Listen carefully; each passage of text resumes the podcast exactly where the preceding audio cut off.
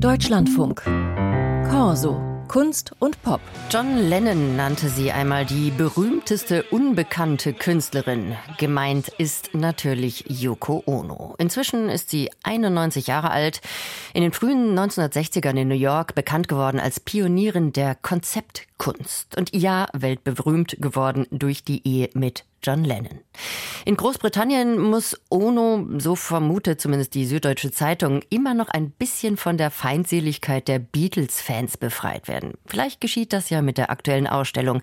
Die Tate Modern widmet Yoko Ono jetzt eine Retrospektive Music of the Mind.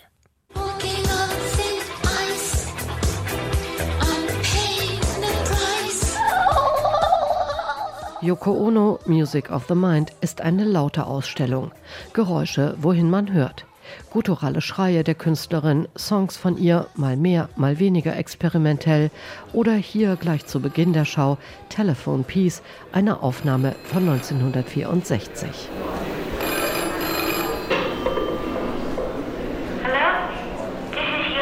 Das Publikum kommt schnell ins Gespräch mit Yoko Ono und sie mit ihm. Mitte der 60er veröffentlichte sie Grapefruit, eine Sammlung anrührend schlichter Instruktionen, die sie auch ein halbes Jahrhundert später noch im Repertoire hatte. Laugh peace. Keep laughing a week. Fly peace. Fly. Beat peace.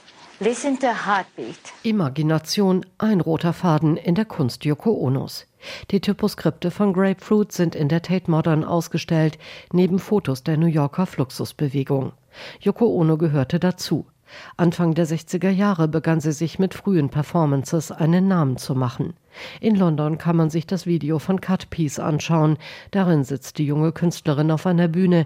Die Besucher dürfen ihr mit einer Schere die Kleider vom Leib schneiden. Zehn Jahre vor Marina Abramovichs Rhythm Zero.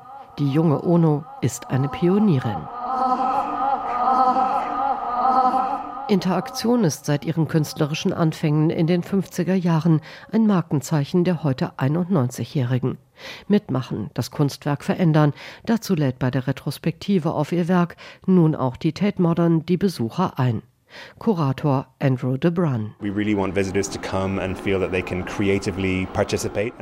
Wir möchten, dass sie sich beteiligen, dass sie sich kreativ mit den Objekten auseinandersetzen. Die Besucher sollen merken, dass sie miteinander verbunden sind und gemeinsam Kunst machen können.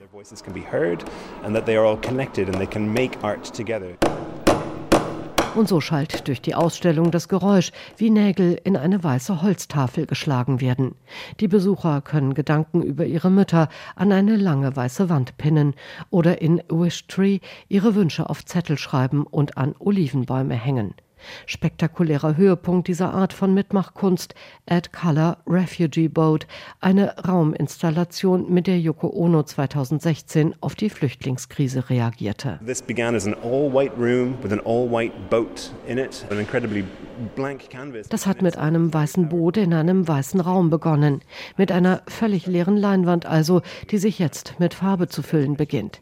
Wir bitten die Besucher in zwei Blautönen ihre Botschaften und Bilder hinzuzufügen. Dieser Raum wird in Farbe explodieren. Er wird sich während der Ausstellung vom weißesten in den buntesten ihrer Räume verwandeln. white rooms in the entire exhibition to one of the most colorful.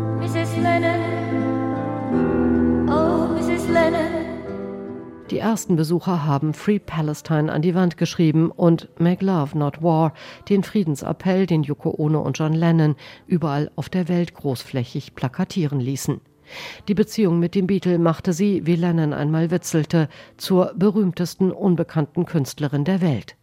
14 Jahre lang machten die beiden gemeinsam Musik und warben für den Frieden. Die Tate Modern gibt dieser Kooperation Raum, übertreibt es dankenswerterweise aber nicht. In der Retrospektive auf das 70 Jahre umspannende Oeuvre Onus erscheint ihre Zeit mit Lennon eher wie eine Zäsur. Der künstlerisch interessantere Teil ist dabei der erste, weil sie in den frühen Jahren ihre Formensprache entwickelte. Nach Lennons Ermordung 1980 hat sie sie im Wesentlichen nur noch variiert.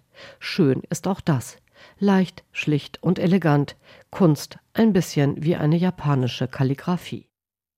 Christine Heuer für Corso über die Yoko Ono-Ausstellung in London. Dort läuft sie noch bis zum 1. September voraussichtlich und im Herbst soll sie auch nach Düsseldorf kommen.